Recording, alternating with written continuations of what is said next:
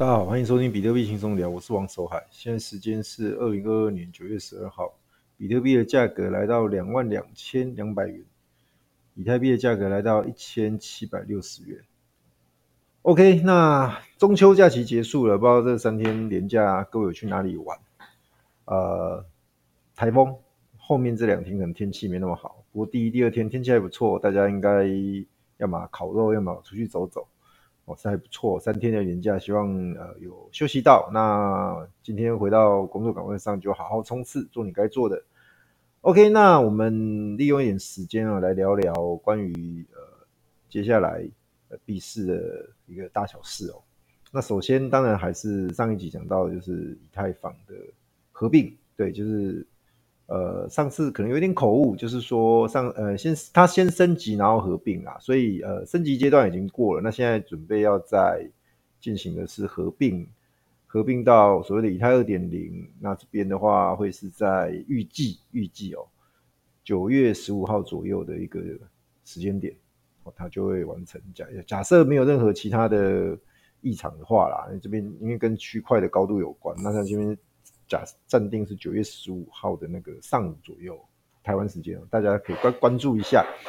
好，那呃合并完之后呢，实际上现在对于所谓的分叉的部分，大家呃当然啦，很多的交易所都说不支援，也不提供，或者是说不不不有没会有任何的参与哦，就是不会上他的币等等的。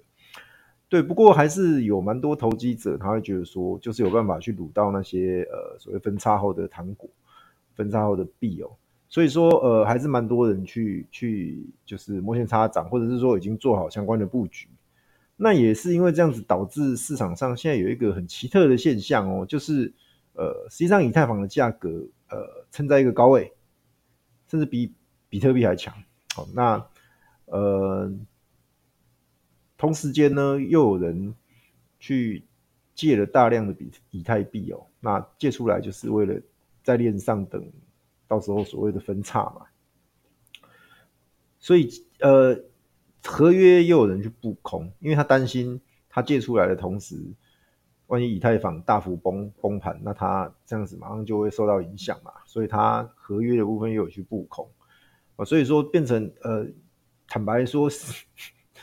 接下来有一种情况啊，各位可能可以期待一下，期待一下，就是在十五号以前，以太坊可能会有个大大涨。那大涨的情况就是会把那些呃，就是布空单的部的投机者，或者是说他呃，因为有借的币、借的现货，所以要在空单放空做保护的人去做一个轧空。对，那这边其实是很有可能会发生的。目前市场上有一股看多的气氛，在以太坊，就以太币哦，这边有人喊到两千以上。对，那其实呃，海哥当然有小小撸了一下啦。海哥刚好上周呃有他大概嗅到一点点气氛哦，有去开了合约，但是我是开多，我不是开空哦，我不是开开空，我是开多。对，那也赚到一点饮料钱，然后赚到一点饮料钱。那我是觉得说。各位可以去观察一下，不，你不见得要去做合约哦。可可是各位可以去观察一下，发现你可以发现到说，实际上以太以太呃仿以太币这个价格的话，它日线级别的其实呃还蛮强的，还蛮强的。它很它已经快要站回之前的那一根长黑的高点，就八月十九号从一八四五这里杀下来的那一根长黑的长黑棒的高点哦。那我们常在常在讲的啦，压力站上去就变支撑，所以一旦它过了一八呃一八四五那个位置的话，真的是有有机会再回到两千以上，哦，这个是很有机会的。当然有人说啊没过嘞，没过那就走另外一个剧本嘛，就是再拉回继续盘整，或者是等待下一次的攻坚。好，反正呃剧本都是主力在写的，都是那些大户在写的。啊，那我们这种小韭菜就是。旁边想办法蹭一蹭那个闻闻个香，蹭一蹭一点那个热度哦，这样，然后就是不要太贪心啦。那你仓位自己要控制好，哦，投机赌博的的份额你自己要拿捏好，你不要说哈了，然后赔钱来问我说，哎，怎么办？那那我也帮不了你哦。真的真的要小心要小心。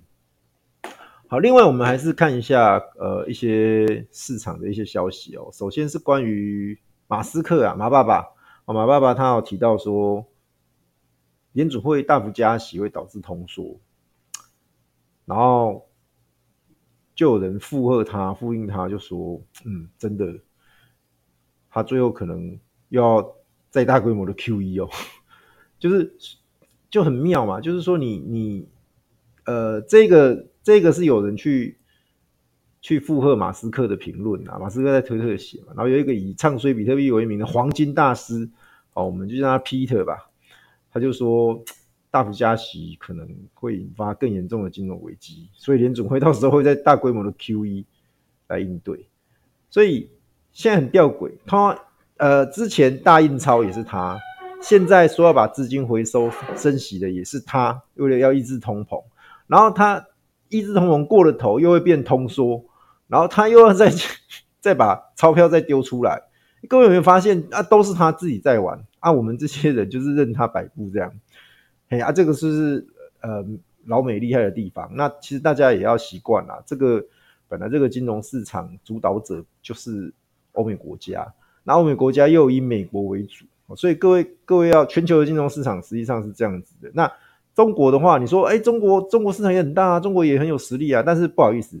它还是受制于呃美国的一个影响哦，你可以，而且它本身中国现在本身有很多的问题哦，就是各位也知道，马上要呃要选第三任嘛，哈，习大大哦，那我们就静静观其变啦。那另外就是他们国内因为疫情的关系，他们是采取所谓的清零，哦，现在全世界应该就只剩他们在搞清零了。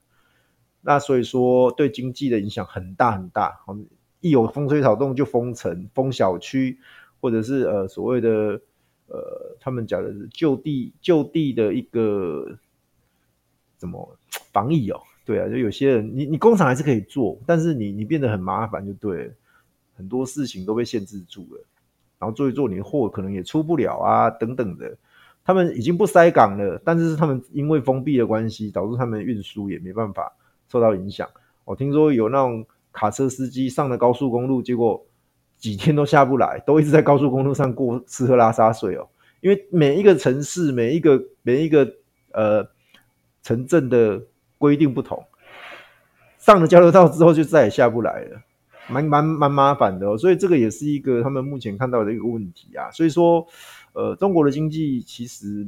自己本身有很多的问题之外，国际上也有也有刚刚讲那些因素，所以其实也也没办法有话语权。所以现在真正有话语权，对于全球的金融金融市场来说，还是以美国马首是瞻。那美国又以 Fed 啊，现在目前就是升息的一个趋势不变。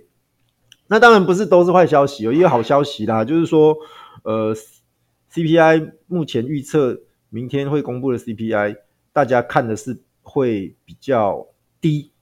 之前是上一次是八点五，那这一次大家看八点一，甚至有人看到八，那就跟海哥之前讲的一样，它是往下修的，也就是说，那个通膨的高峰，最高峰已经过了，也那也可以说，Fed 之前连续升息的这个措施是有效的，这是第一个，第二个是呃，乌俄战争目前看起来有往好的方面发展，但是有人也会说，呃。不不见得是往反，因为看你看你看你的支持谁，或是看你的看法是什么啦。那这边我所谓的好的发展，就是说最起码有停止战争的一个曙光哦。因为最近乌克兰开始反攻，那反攻的情况下，俄罗斯就节节败退。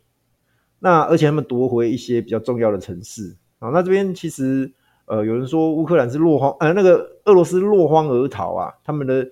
装备武器什么都丢乱七八糟跑掉，然后俄罗斯的说法是说，我们是策略性的撤退哈，我们可能把资源兵力集中在几个更重要的城市城镇上，毕竟乌克兰还有蛮大面积是被俄罗斯给占领。OK，不管他们怎么说啦，那呃海哥个人的不负责猜测，就是在这个冬天之前，这个战争会告一个段落，然后他们会会有一些谈判之类的，然后会告一个段落。因为一旦拖到冬天，对两边都不利啊。说实在话，尤其是呃俄罗斯，因为他是侵略者嘛，那乌克兰是被侵略者嘛。好，那你被侵略者，你你你侵略别人，你的战战争的补给线你要拉长啊，你要往前线送资源干嘛的？啊，其实这样从今年呃二月开打到现在，他们受到很多的经济制裁，受到很多的一个禁运等等的影响。其实俄罗斯本身的一个呃通膨也很可怕，他们一些物资资源可能也都没有像之前那么好取得，然后再加上他们本身的一个，就像刚刚说的那些呃。通膨的影响、购买力等等，但但但国内也有一股反战势力啦，就是说可不可以停停了，不要再打了，这个都会影响到的。那当然，对于乌克兰来说，当然是不不要继续打下去最好啦。好，那他现在能继续呃能做一个大反攻，其实跟所谓的西方世界啊那些欧美国家，他们有不管是台面上台面下的一个支持啊，然后让他们守住守住之后，那现在有一个。契机去做反攻，好，那不管怎么样，海哥这边还是希望战争赶快结束，好的，赶快结结束。那结束之后，大家看要怎么处理后后续的事情。好，那其实一旦战争结束，那我们之前讲的嘛，战争会导致什么？导致通膨啊。那这个通对全世界通膨又会更有帮助的抑制下来。啊，这是第二个有利的一个事情。好，那第三个就是 Fed 本身，其实也。你说他那么鹰，也没那么鹰的讲话，然后就是他就偏中性的，因为现在很明显，如果 CPI 开高，也就是说预测是八点一、八点零，假设它维持到上次的八点五，甚至更高的话，那很简单嘛，它就是三码嘛，升三码。那开低或者是呃比比预期的还要好的时候，它可能就是两码。哦，这个调性已经定了，要么两码，要么三码，四码的几率。低，但是不排除啦，除非你就是譬如说，呃，突然间升到九，CPI 升到九九趴以上，那有可能，那有可能。好，我们先讲极端的不讲，也就是说，整个通膨的高峰已经过了，大家有这个共识。然后刚刚最前面讲的，马斯克他担忧的说，你大幅升息之后会导致，反而会导致通缩，反而搞搞坏掉那个经济，这个这个问题，Fed 也会考虑到，所以他们会稍会做一个调控啊。所以这个东西，我认为。呃，有有机会让这个所谓的呃费的升息，然后对于整个金融市场的影响慢慢递减，边际效应慢慢递减。也就是说，接下来这个升息的部分影响没那么显著了。它还是有，但是没那么显著。还是有原因，是因为很简单，它只要一升息，传那金融市场的做法很简单嘛，你你只要升上去，我就固定抽回多少比例。该还钱的还钱，该拿去现金的现金，买债的买债，他们会这样子去操作。毕竟他们那个有一定的 SOP 跟模式在做，跟我们这种小韭菜、小散户的做法不一样。我们就一套资金，但他们那种很庞大的一笔钱，他们一定要配置，他们不可能全部都拿去买股票，全部拿去买债券，全部都拿去买贵金属，或者是买数字货币。好，那当然有一个人是这么做的。接下来要讲的就 Michael Michael Saylor，就是维策略的的 CEO，他还是一样，他还是要继续买比特币。好，当然这个是我们多头的总指挥啊，多头的总司令哦 麦克 C 了。那他是要再发呃股票，他要发五亿哦，五亿的五亿美金的股票出来，然后拿到了钱全部要来买比特币。那实际上，呃，比特币现在在两万二左右，其实它账面上是亏钱的啦。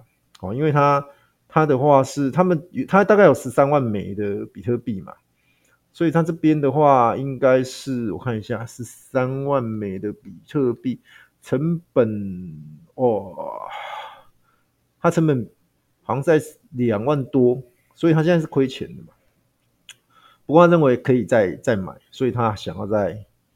再去发股票，对，所以呃，无论如何啦，无论如何，他还是一个长期参与，而且是买进。好，那这个呃，我们向他致敬了，好不好？这个是大这个大哥，好不好？这个这个是多头教主啦，这个呃，比特币的这个教，他是他算是教主了，对对对，我们我们还是向他致敬。好，毕竟海哥说过，海哥是长期看多比特币的一个。死多头，这个我承认了，我是死多头。所以说，嗯，还是感谢他，还是感谢这个 Michael C 了。好，最后呢，还是要谈一个，就是呃，关于呃，看一下，对 NFT 市场。哦，NFT 的话，其实海哥还是还是要跟大家做一个呃分享或者讨论呐。海哥的观点，其实蛮多人还是一直问海哥说，那 NFT 是不是死掉了？是不是死透了？哦，是不是就就通通变 JPG 了？哈，那这个东西其实呃，我这么说好了，其实蛮多机构，把。S 六 Z 啊，包含红杉资本等等的，他们其实都还是有持续在参与所谓的 NFT 市场啊，只是他们参与的方式跟他们的标的呢，跟我们一般普罗大众呢是不一样的。他们有他们的观点跟看法。好，那这边其实呃，他们总结一下好了，他们愿他们在熊市他们怎么看？他们要买的就是非常早期的项目啊，像 CryptoPunk 啊，像那一类的。好，那你说怎样算早期呀、啊？到底 NFT 市场还跟你告诉我早期的定义多多久算早？呃，这边我我自己这么认为啦，我自己这么认为，在去年第四季，当 FB 宣布要改成 Meta，当大家在狂喊元宇宙的时候，当所有人甚至连你的什么呃一些币友都要来发 NFT 的时候，之前那些项目都可以说是比较。早期的项目，好，因为当时候人们对 NFT 没那么了解，当时候人们对 NFT 的参与那么高，可是一，那时候在去年第四季，大家开始喊的时候，就慢慢往上，然后到一个最顶峰是在去年年底、今年初，包含台湾也一样，哦，台湾在去年第四季到今今年的一月份，算达到一个顶峰之后，就开始往下坠，好，那这些是由一些像呃。诶，我我这样讲标的好像不好，就是由一些呃知名人士或者是所谓的演艺圈的朋友们带起来的一个一个风潮。那当然，呃，现在下来到一个谷底熊市，那有人问说，那怎么办呢？其实，呃，刚提到早期早期项目，就是去年十月以前哦发行的，都可以通通算是早期项目。好，所以九月份。你就想想看，去年九月之前诞生的项目有哪些？到现在超过一年以上的，我们就这样定义算是早期。好，那至于更早期的什么 OG 那种那种超级老的那种什么 Pretopunk 啊，什么二零一七年，那当然够老，那不用讲。好，其他的我们定义是早期，包含 boy 去年五月一号发行那个也算是早期的哦。只要在去年九月底以前都算是早期。好，第二个就是晚期啊，就是最近最近最近的开始发行的。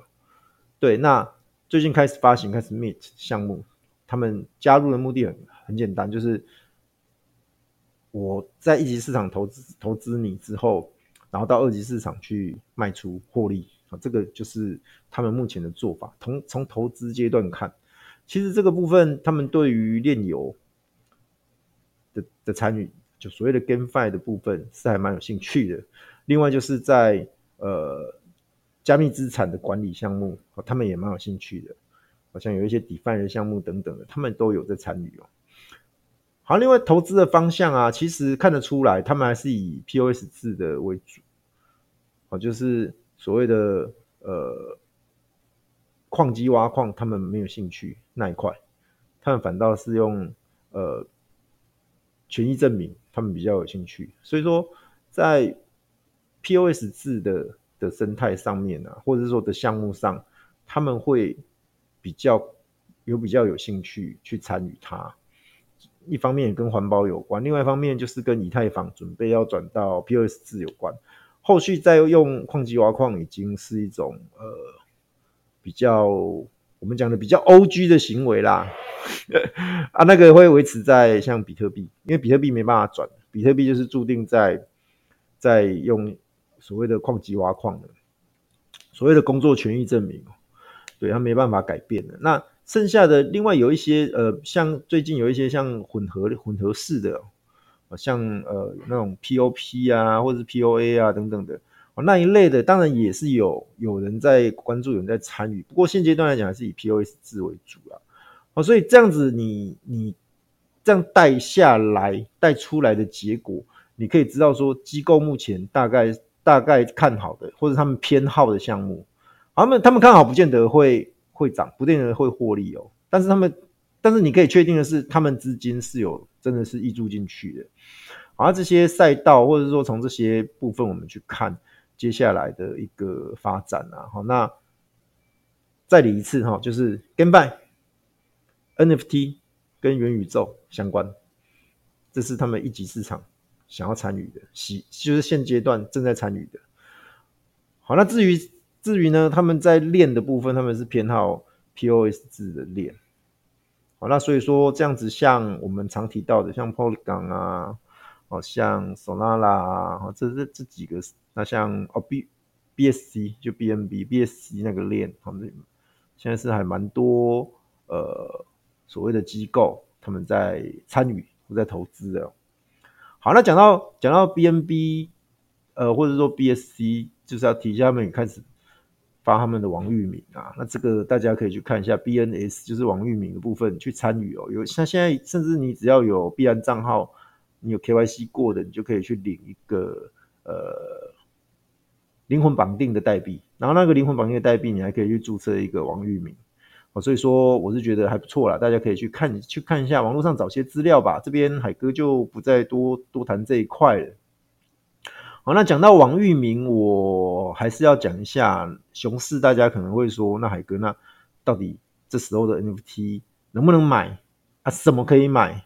好，我们就来个 大解密哦。这边其实我还是对于以太坊的王域名比较推荐啦，就 ENS，大家可以去看一下。那你会说哇，那那眼花缭乱呢？怎么怎么看？怎么买啊？那我有人有人建议去二级市场捞，就是去捞那些比较呃特殊的，像最近很红的就是数字。哦，譬如说你是一二三四点 ETH。好像这种很红，那、你说一二三四点 ETH 谁要买？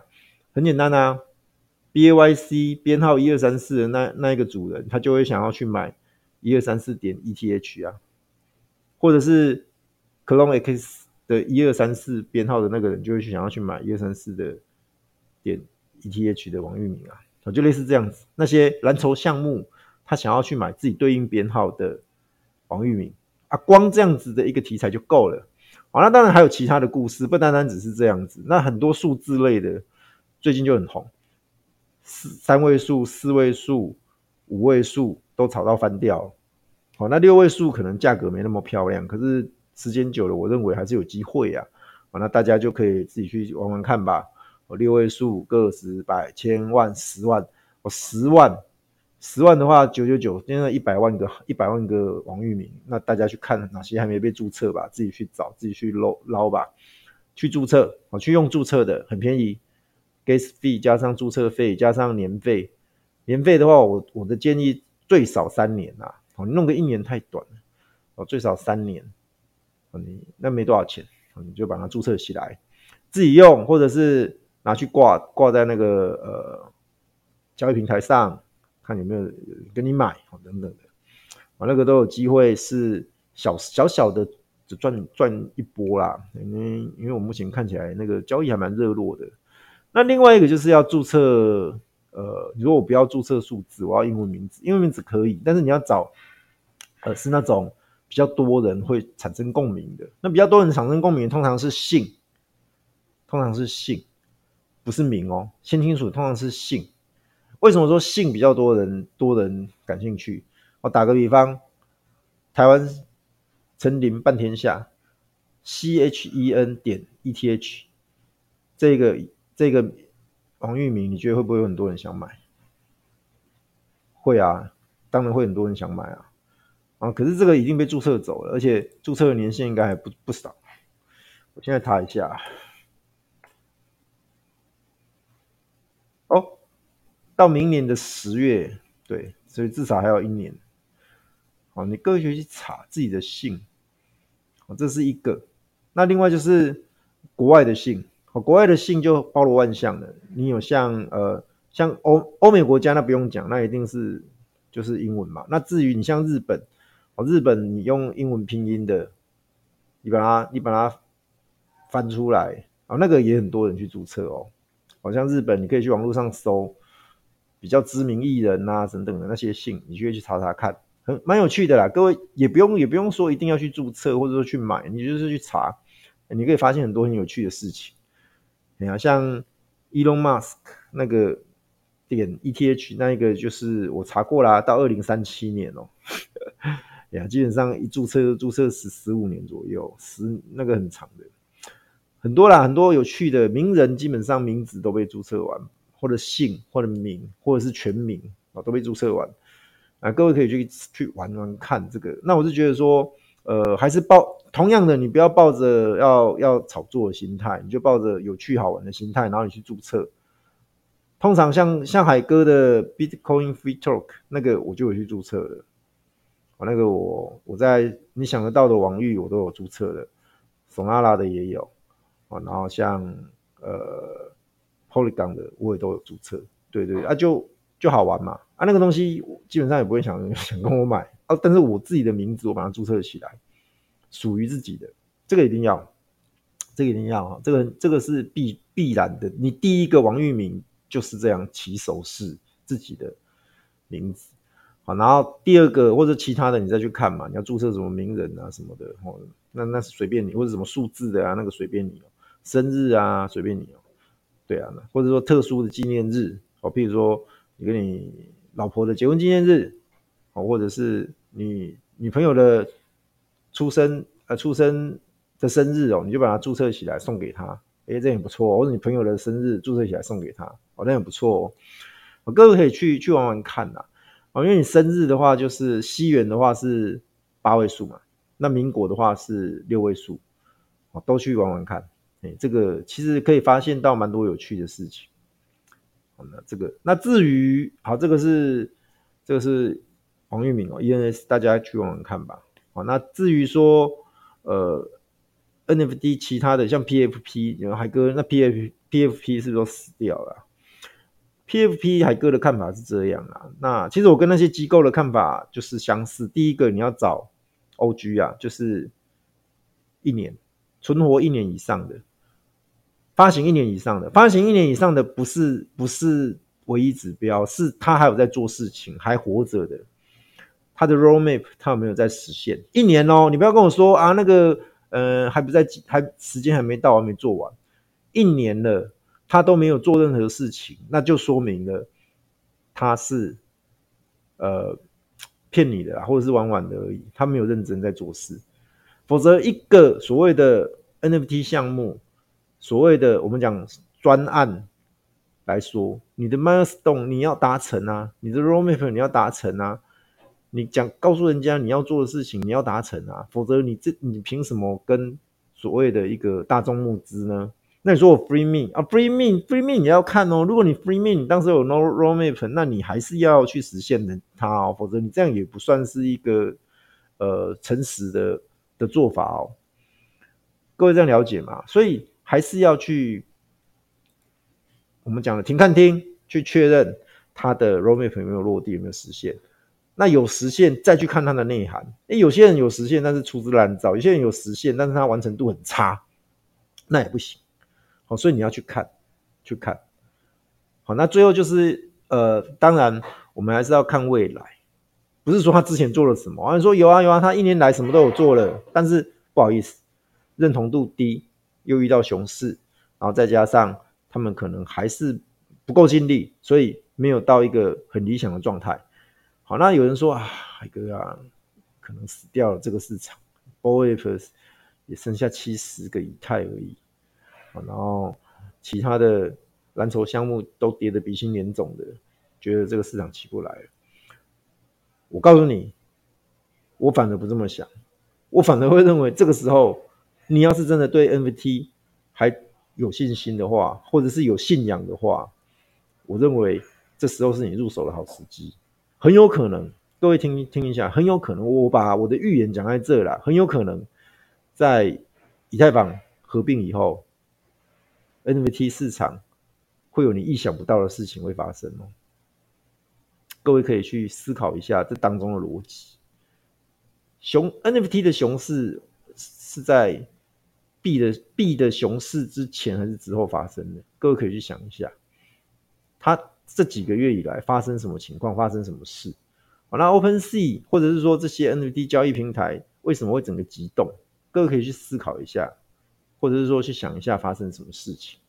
好，你推敲一下，你大概知道说接下来会有什么会有什么发展。会有什么情况？对，那很快啊，反正九月十五号以后就可以验证海哥讲的事情，或者是说海哥说的那个趋势啊，我不敢说他他会，哎，合并完马上发生嘛，但是他那个趋势会起来。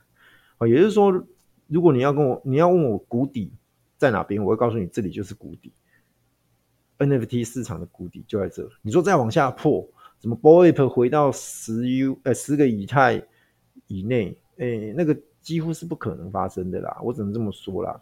哦，那那这七十够不够低？那这个我市场的共识其实就在这边了，各位可以去看啊，它维持在七十以太上下已经好一阵子了。